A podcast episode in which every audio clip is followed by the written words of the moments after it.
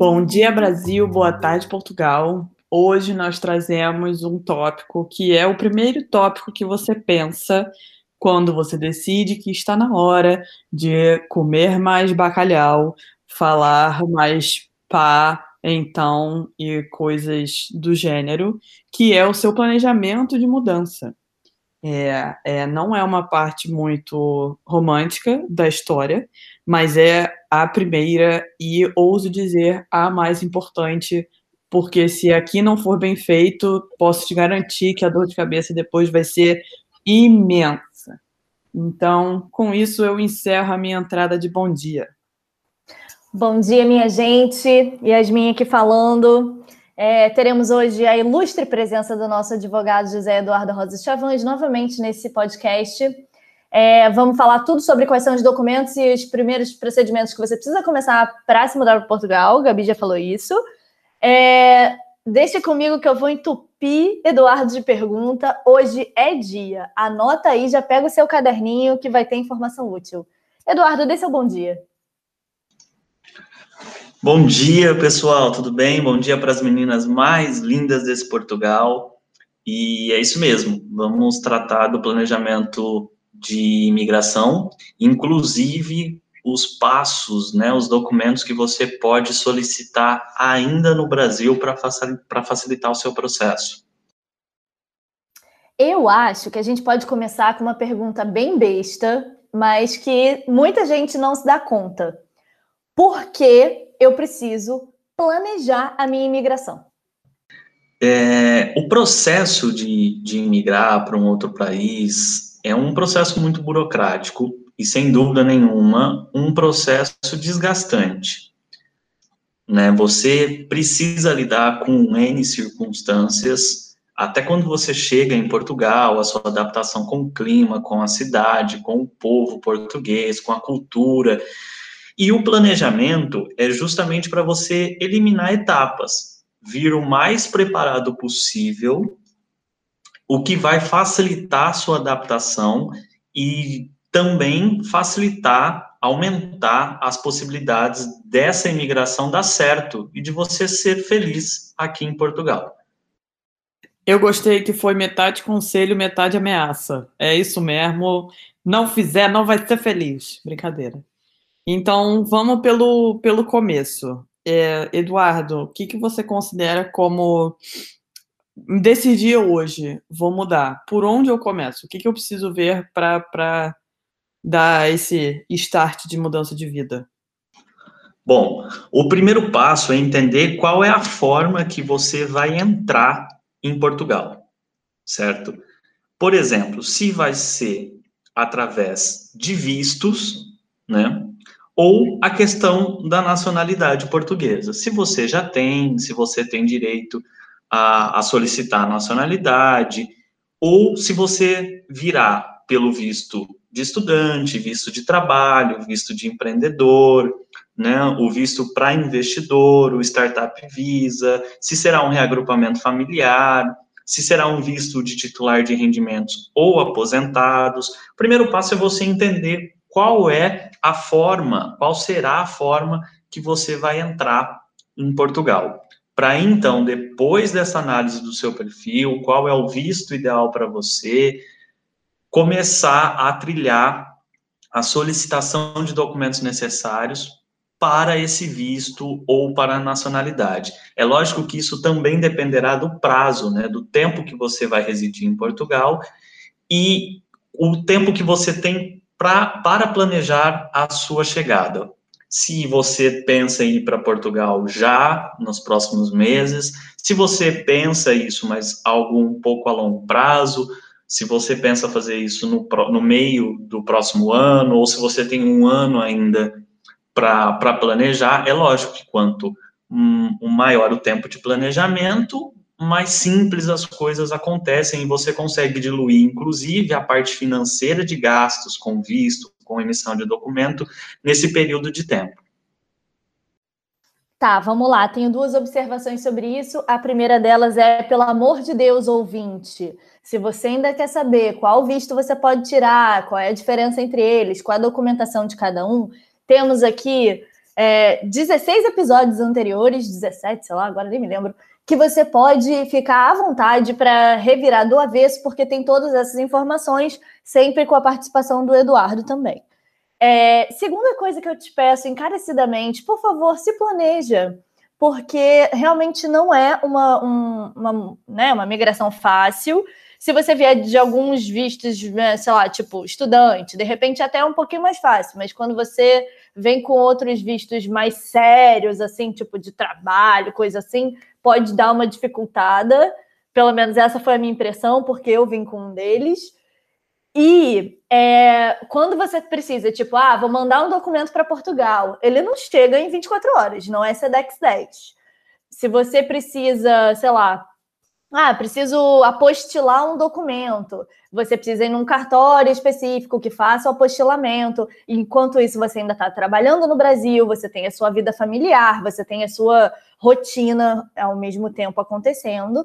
Então, não é. Você não tem 24 horas por dia disponíveis só para cuidar disso. Acaba que todo o processo da imigração leva muito mais tempo do que a gente acha, né? A gente pensa, ah, tranquilo, 15 dias, faça um corre e, está tudo pronto. Não é assim. Você vai precisar mandar documentos para Portugal. O seu advogado em Portugal, que vai dar aquela ajuda nesse processo, ele também tem outros clientes, ele precisa de tempo para poder ir nos, sei lá, no banco, na conservatória, onde quer que ele tenha que ir para resolver a sua vida. É, o próprio CEF vai precisar de tempo para conceder o seu visto, esperamos que ele conceda. Então, é, se programa com algum tempo de antecedência, alguns meses. Aí, a melhor pessoa para falar isso para você vai ser o seu advogado, né? Que ele sabe mais ou menos quanto tempo demora cada processo. Mas se programa com alguns meses de antecedência, porque senão você acaba chegando aqui na correria sem visto e vai ficar aí dependente da manifestação de interesse por mais de ano. Agora, só uma pergunta para cada um de vocês, para as pessoas terem uma noção é, prática. É, eu vim, porque nós, a, a, entrada de nós três aqui foi diferente, né? O motivo. Eu vim como estudante e o meu tempo de, de me planejar todo foi mais ou menos sete meses. Yasmin e Eduardo, quanto tempo vocês demoraram? Olha, deixa eu só fazer algumas observações do que a Yasmin disse. É, é muito bacana a gente frisar que a situação do Covid, ela aumentou um pouco, né, o, o tempo para algum para emissão de alguns documentos, principalmente quando há necessidade de agendamento. Entretanto, as pessoas não estão proibidas de entrar em Portugal, principalmente os brasileiros, como as pessoas imaginam. As pessoas não podem entrar como turismo, a não ser algumas exceções.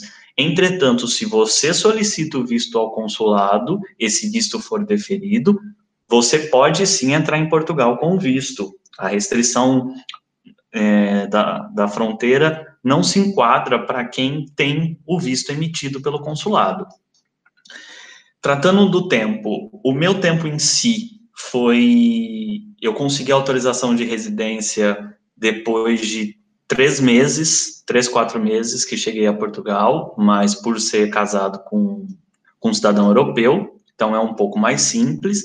Mas o meu planejamento antes de vir, até porque eu a, abri a filial do escritório, tinha algumas situações para ser feita a minha inscrição na ordem, foi um pouco mais demorado, em torno de uns 10 meses.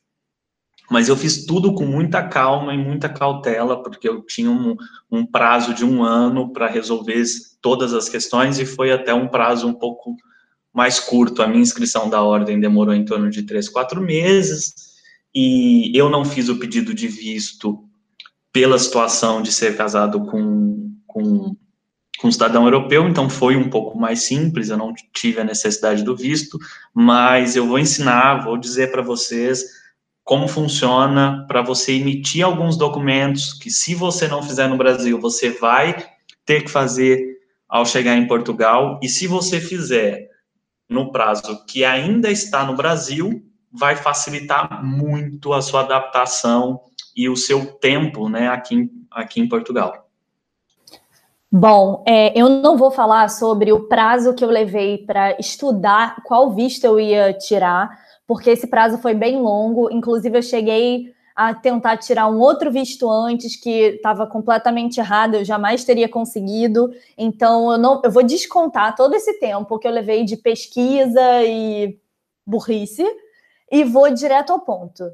Eu comecei o meu processo do visto D2, temos inclusive episódio sobre isso aqui. Eu comecei meu episódio do visto D2 é, pra, de empreendedor em novembro de 2018, no dia, literalmente no dia 1 de novembro.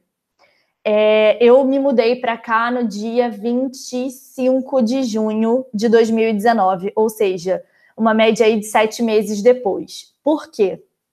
Eu estava trabalhando no Brasil, meu marido estava trabalhando ainda, a gente contratou uma assessoria migratória que eu super recomendo que vocês façam, porque realmente agiliza demais a vida, é, para fazer todos esses trâmites de abertura de documentos, conta bancária, tudo, tudo, tudo.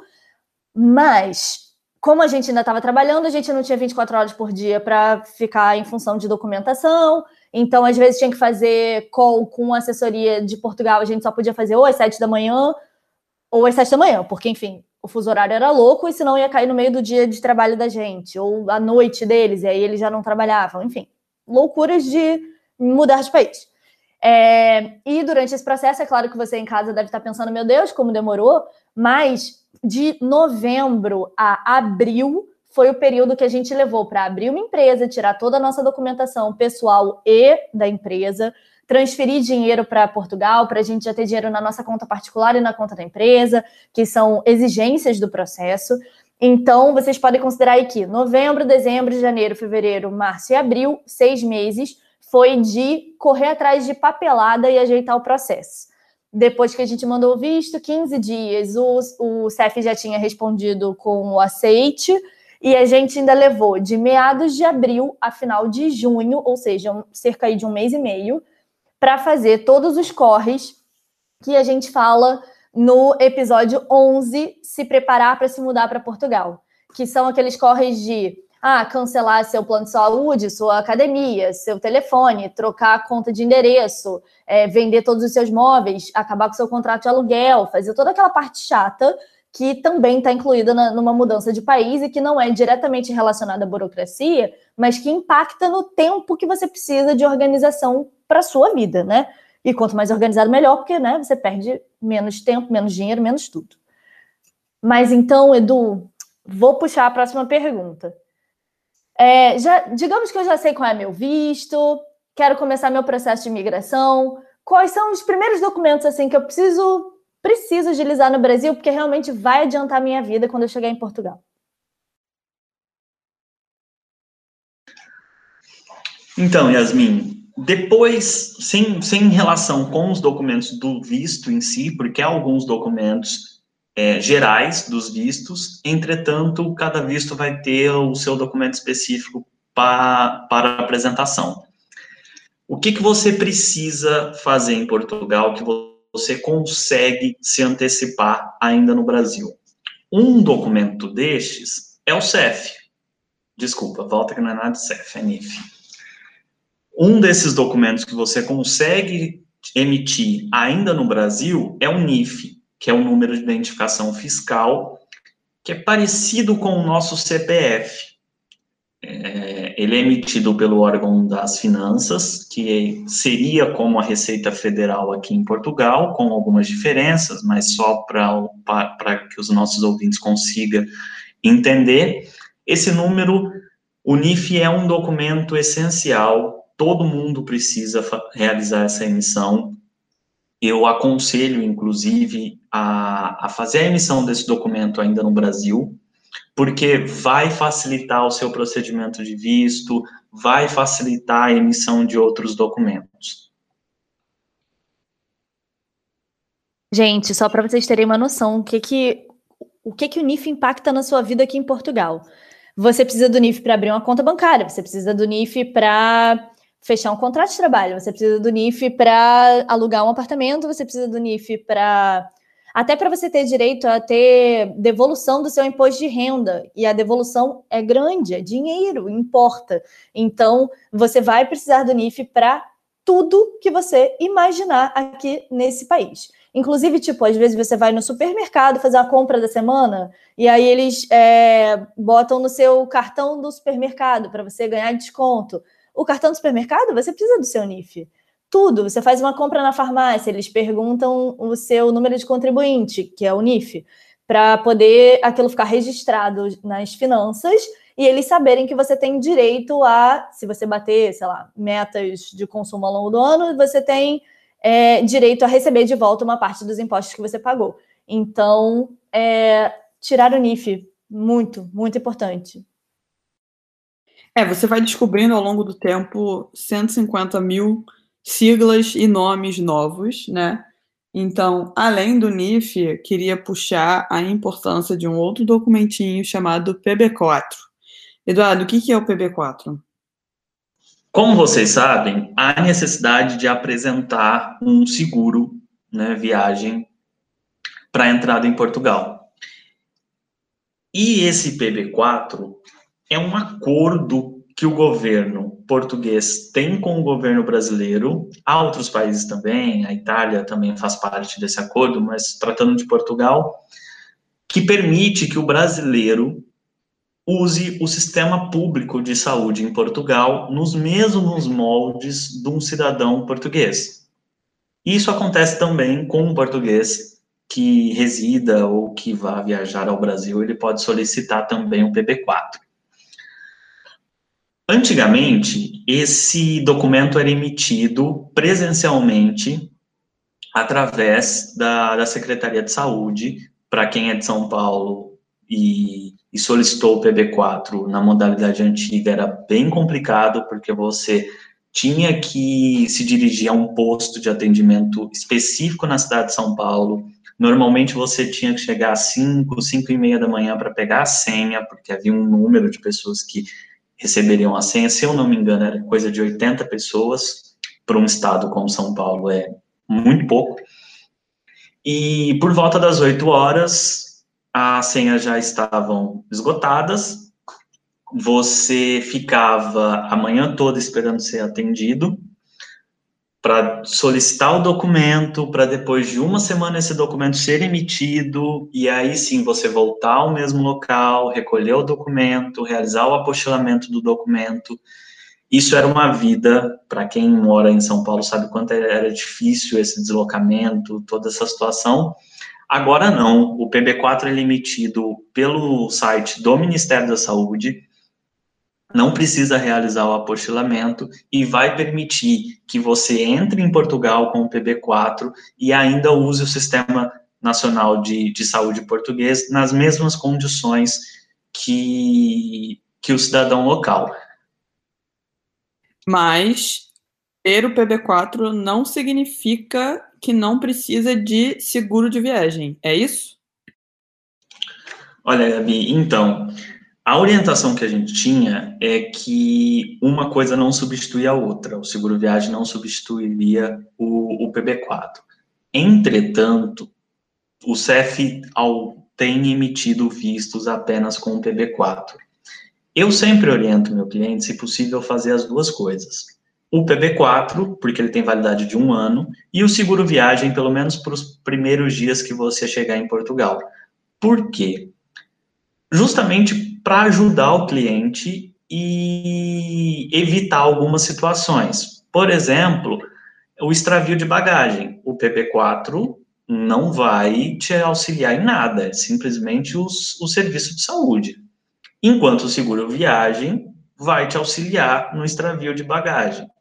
Então, apesar de, de o visto muitas vezes serem emitidos apenas com o PB4, eu sempre oriento que realize o seguro viagem pelo menos nos primeiros dias que você esteja em Portugal, para segurar durante o período de viagem, principalmente quem tem voos com escala, porque isso funciona para Portugal. Se você passa mal no período de escala na Espanha, por exemplo, o PB4 não serve para nada, entendeu? Inclusive, para você entrar com em países que você vai realizar a escala, o PB4 não tem validade, por exemplo, na Espanha, na Itália, se você não solicitar especificadamente para a Itália entendeu? Ele vai funcionar só em Portugal. Então, o meu conselho é, faça o PB4, que vai te auxiliar muito na, no uso da, da saúde portuguesa, mas faça o seguro viagem também. Ok, passamos pelo NIF então, já sabemos que ele é um documento importante, passamos pelo PB4, já sabemos que você precisa cuidar da sua saúde, não importa onde você esteja, em que situação de imigração você esteja. Qual é o próximo? Yasmin, eu sempre aconselho, após a emissão do NIF, realizar a abertura de conta bancária. Essa conta bancária pode ser feita também mediante procuração, como você ainda no Brasil. Essa conta bancária vai facilitar que você armazene os seus recursos para solicitação do visto já com esses valores em euros em Portugal. Então, o próximo passo, sem dúvida nenhuma, para um planejamento migratório é, correto é a solicitação da conta bancária com você ainda no Brasil. É, para você que está realmente começando agora o seu processo migratório e não ouviu nenhum dos nossos outros episódios, a maior parte dos vistos que a gente falou, se eu não me engano, você precisa garantir pelo menos aí que você tem um ano de sustento em Portugal é, acessível. Esse dinheiro tem que estar acessível para se você, né, deu uma merda aqui, preciso pagar um aluguel, preciso pagar uma comida, enfim, por aí vai. É, e vou dar uma, assim, uma experiência pessoal. Eu abri minha conta quando eu ainda estava no Brasil. Tem um, uma forma de você fazer isso que foi a que eu fiz no Rio de Janeiro muito fácil. É, existem bancos, inclusive, que tem lá em Portugal, tem aqui, enfim, são poucos, mas existem. É, Para quem não quer abrir nesses, nesses bancos que existem lá, existem cá, os advogados cuidam disso aqui em Portugal também, é, em outros bancos. E você evita aquele episódio do banqueiro com dólar na cueca atravessando o aeroporto, porque imagina, você está mudando de país. Tem gente que chega até fechar a conta no Brasil e deixa, tipo rapar o dinheiro todo que tinha na conta e trazer tudo já para direto aqui para Portugal. Então, pô, né, tem, tem limites de entrada de dinheiro no país para você entrar com dinheiro em espécie, aí você se enrola para declarar e, enfim, imagina você a, tensão de você sair, entrar no aeroporto com, sei lá, milhares de euros, esperamos nós, né? Essa abundância toda, é, milhares de euros, sei lá, sei lá onde que você vai levar tanto dinheiro, nunca levei tanto dinheiro assim na vida. Então. Yasmin, é, é, só te fazendo uma observação, e é importante também o risco de você perder esse dinheiro, né? Sim, totalmente, pelo amor de Deus. Já imaginou, gente? Está mudando de país, perdeu dinheiro, caiu aquela nota de 100 euros que hoje em dia deve valer o quê? Um apartamento. Pelo amor de Deus, não façam isso. Você já ter a conta aberta, o que, que aconteceu comigo? Eu cheguei em Portugal, logo no primeiro dia já fui encontrar a minha assessoria migratória. Na assessoria migratória estava lá bonitinho, meu cartão pa pausadinho ali, olhando para minha cara, já pronto. E foi isso, foi no primeiro caixa eletrônico, já tirei dinheiro, já desbloqueei cartão, é muito rápido, é muito mais prático.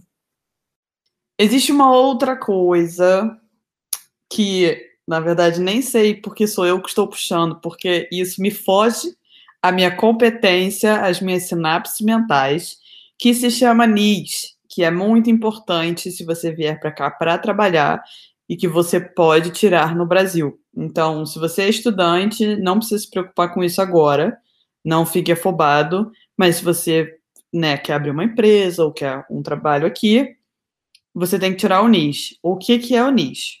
O NIS é o seu cadastro na segurança social, que é muito parecido com o seu cadastro, por exemplo, no INSS. Então, conta as suas contribuições previdenciárias, é um número obrigatório para se você vai realizar trabalho aqui em Portugal, se você vai ser empresário, profissional liberal, são todas essas situações previdenciárias são tratadas na segurança social aqui em Portugal. E é bastante interessante que você solicite esse documento ainda no Brasil, porque aqui os agendamentos normalmente são cheios, há uma demora para a emissão desses documentos, então, o ideal realmente é que você solicite ele ainda no Brasil, vai facilitar bastante a sua vida e vai te economizar algumas horas de atendimento, alguns meses aguardando a emissão desse documento. Já falamos sobre isso aqui também, pequeno ouvinte. Falamos sobre o fato do é, CEF e outros órgãos é, públicos estarem sobrecarregados com o fato de que os imigrantes não param de chegar nesse país incrível. Então, é, realmente tem muita gente precisando tirar, sei lá, NIF, muita gente precisando abrir atividade para conseguir trabalhar como recibo verde. Talvez eu esteja falando grego para você, mas um dia a gente chega nessa conversa. E tem muita gente precisando de, sei lá, da segurança social também, né? Porque está começando a vida no país, precisa abrir a sua própria segurança social. E ainda existem todas as pessoas que são nascidas e criadas nesse país que falamos. É, então, os órgãos públicos eles estão realmente desacostumados a esse volume de atendimentos. Então, te juro, talvez seja mais rápido e mais fácil você tirar esses documentos direto no Brasil do que uma vez aqui. Beleza. Eu não tenho, tá, gente? Eu, eu realmente estou com muita dificuldade de tirar aqui agora, que por conta do Covid, as filas da, do portal das finanças, que é onde você resolve suas finanças, é, e do CEF é, cresceram, tem muita gente tentando resolver os problemas, tem muita gente tentando vir, então eu tô na luta aí pelo meu NIS. É, e quando você tem o NIS, você tem direito a um negócio que eu vou falar errado, mas que Eduardo me corrige, que é o cartão de saúde europeu. É isso? É isso mesmo, Gabi. Com a sua inscrição na Segurança Social, você pode solicitar um cartão de saúde europeu, válido por toda a Europa, que vai facilitar o seu acesso à saúde caso você tenha algum imprevisto nas suas viagens. É, esse cartão permite que você use o sistema de saúde local no país que acontecer, é, que você precisar do, da, da urgência, de alguma situação médica, nas mesmas condições do cidadão local. Então, por exemplo, se você passar mal na sua viagem na Itália, você usará o sistema de, segura, de saúde na Itália da mesma forma que o cidadão italiano. É bastante importante e muita gente acaba não solicitando esse documento. Ainda em relação ao NIS, eu queria fazer uma observação ao meu querido público de advogados que ouvem esse podcast que os advogados não precisam solicitar o número de segurança social. Entretanto, porque nós já pagamos as contribuições da CEPAS, que é uma caixa de previdência voltada para os advogados e solicitadores. Então, há, não há necessidade, se o advogado quiser realizar sua inscrição na Segurança Social e realizar o pagamento nas duas caixas previdenciárias, não tem problema, mas não há essa obrigatoriedade de solicitar esse número e essa inscrição na segurança social. Aí você vai me dizer, ah, é bacana porque você evita filas, entretanto, é, durante o período da Covid, o governo auxiliou muito, justamente por meio da segurança social, para aqueles profissionais que tiveram queda de rendimento, tanto pelos profissionais liberais quanto para os funcionários de empresas que tiveram seus salários reduzidos ou alguma situação dessa, inclusive com o layoff, que foi um apoio ao pagamento desses funcionários que o governo realizou, e foi por meio da segurança social. Então, se você não, não trabalhava de uma forma não legal, da forma correta, com a sua inscrição na segurança social, você acabou ficando de fora desses auxílios. E os advogados que tinham suas inscrições na CEPAS e não na segurança social também ficou de fora do apoio e do auxílio do governo durante esse período de pandemia. Então vamos lá, a gente já tem NIF, a gente já está sacando dinheiro da nossa conta, a gente está regularizado com a segurança social, já pode trabalhar, tá tudo lindo. E agora? E agora? E agora que não dá para vir para cá para morar debaixo da ponte, não é mesmo? Não é o plano. Então você tem que arranjar o seu cantinho é, seja ele como foi o meu caso, que foi um quarto numa casa. Então, eu já morei em três repúblicas aqui no Porto. Inclusive, dava para fazer um episódio sobre isso, hein? A vida de república no, no, em Portugal. Ótima vou, ideia. Vou anotar. Vamos anotar. É, e ou você pode alugar um apartamento inteiro para você, você e mais alguém, e enfim. É, eu queria dar a minha dica de república, que é o seguinte: aqui em Portugal, aqui na Europa, eu acho, mas mais em Portugal talvez, é muito difícil é, encontrar sites de, de aluguel de quarto que, que te deem algum tipo de garantia de que o quarto existe, ou de que o seu dinheiro não vai sumir, etc. Existe a Uniplaces, que não é um site português, é um site europeu, e eu acho que dos Estados Unidos também, não sei. E que, infelizmente, gente, digo isso com um coração triste, porque eu não gosto dela, mas é a única opção que te dá uma garantia de que se você chega e tá, enfim, não era aquilo que você é, contratou, você tem o direito de reclamar, ter o dinheiro de volta. Obviamente, não é o que você quer fazer quando você chega num país novo do zero, né? Ter um problema logo de cara de moradia, mas acontece. Vai acontecer, seja em Portugal, seja na Nova Zelândia. Então, é, existe isso. Também existe a boa e velho, bom, bom e velho boca a boca. Se você conhece alguém que já esteja em Portugal, pede para essa pessoa ver nas redes de amigo essa questão de moradia para ver se tem alguém com um quarto ou se tem alguém com um apartamento, para você pelo menos ter essa ponte entre aspas confiável. Porque existe muito golpe, gente, muito, muito golpe de gente que fala que bota um apartamento lindíssimo por um valor super acessível e que fala: olha, para reservar para você, você tem que depositar seis meses de aluguel. E muita gente deposita. Nunca depositem nada sem qualquer tipo de garantia, pelo amor de Deus. É, é a máxima que eu quero trazer sobre esse tópico. Mas é isso que eu tenho a acrescentar. Gabi, é bacana a gente informar o pessoal que quem vem com a solicitação de visto, ele vai precisar comprovar o, o alojamento dele em Portugal. Muita gente tentava essa comprovação por meio de Airbnb, mas isso não tem sido aceito pelo consulado. Então você precisa comprovar esse alojamento ou com a compra de um imóvel ou com a sua o seu contrato de arrendamento feito, ou então com uma carta convite de alguém que você conhece que vai te receber em Portugal. Muita atenção com essa carta convite, porque o CEF é, tem sido extremamente rigoroso com essas cartas convites, justamente pelas fraudes que aconteceram.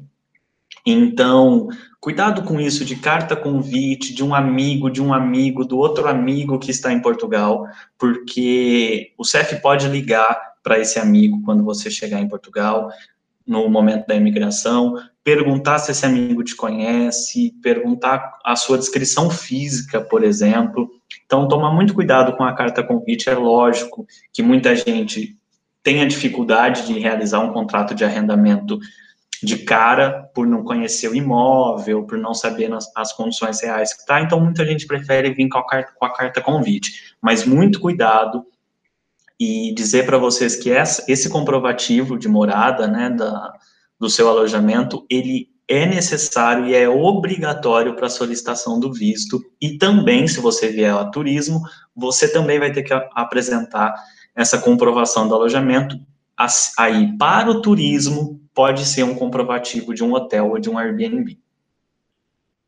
Pera, só. Então, para morar não pode mais ser hotel? Nem hotel? Olha, Yasmin, não é a indicação do CEF entendeu? A indicação do CEF é que seja ou um, uma compra de um imóvel, que aí você vai ter a, a escritura desse imóvel, ou a ou seu contrato de arrendamento ou a carta convite. A indicação do CEF é essa. Muitas solicitações feitas por Airbnb ou com hotel não têm sido autorizadas. Então, cuidado com isso. É lógico que a análise é sempre de caso a caso, mas o conselho que eu sempre dou pra, para os nossos clientes é isso. Eu acho que nós temos algumas pessoas para indicar necessariamente, se a pessoa solicitar, se o cliente houver essa necessidade, a gente pode indicar alguém de confiança que faça contratos de arrendamento e pessoas confiáveis, profissionais confiáveis, que trabalham mesmo nesse setor imobiliário aqui. Gente, eu acho que esse é mais um motivo para vocês terem um profissional é, de imigração acompanhando vocês, porque, para vocês terem uma ideia, eu cheguei aqui tem um ano e três meses, acho que talvez um pouquinho mais, é, e eu pude vir com o Airbnb, e na época ainda podia hotel também. Então, essas coisas mudam o tempo todo, não necessariamente é tão fácil assim de achar essas informações. Então, o ideal é você realmente perguntar a um profissional que esteja super atualizado no tema. Então, gente, acho que com isso você já, já tem aí uma base gostosinha para vir para cá, para começar essa, esse mundo de descobrimentos de Dora Aventureira. Piada de millennial, desculpe. É, então, eu acho que para finalizar, a gente pode só dar um checklist de documentos que falamos e resumão da ópera. E lembrando que Estamos os três no, no Instagram. É, se você achou que faltou alguma coisa, se você quiser falar de alguma pauta, fala com a gente, que aí a gente faz de novo outro podcast. Afinal, estamos aqui para vocês. Então, Eduardo, checklist final. Bom, pessoal, é isso mesmo. Estamos lá no Instagram. Meu Instagram adv.jeduardorosach. E, para finalizar, é isso mesmo. Primeiro, escolha o seu visto, né? Qual é o procedimento ideal para você vir residir em Portugal.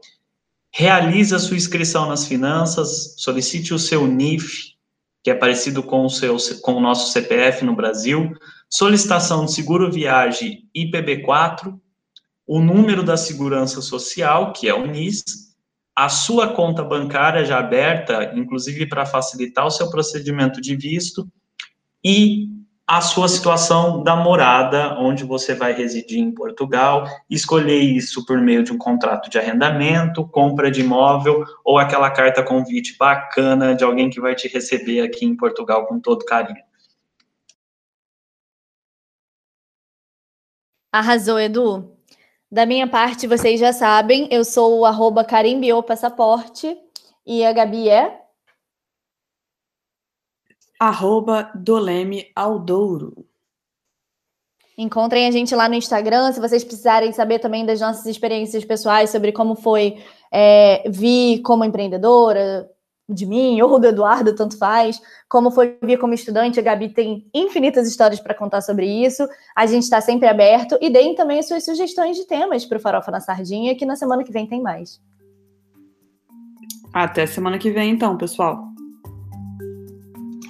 Até mais, pessoal. Fiquem bem e daqui a pouco estamos de volta. Tchau, tchau. Tchau, gente.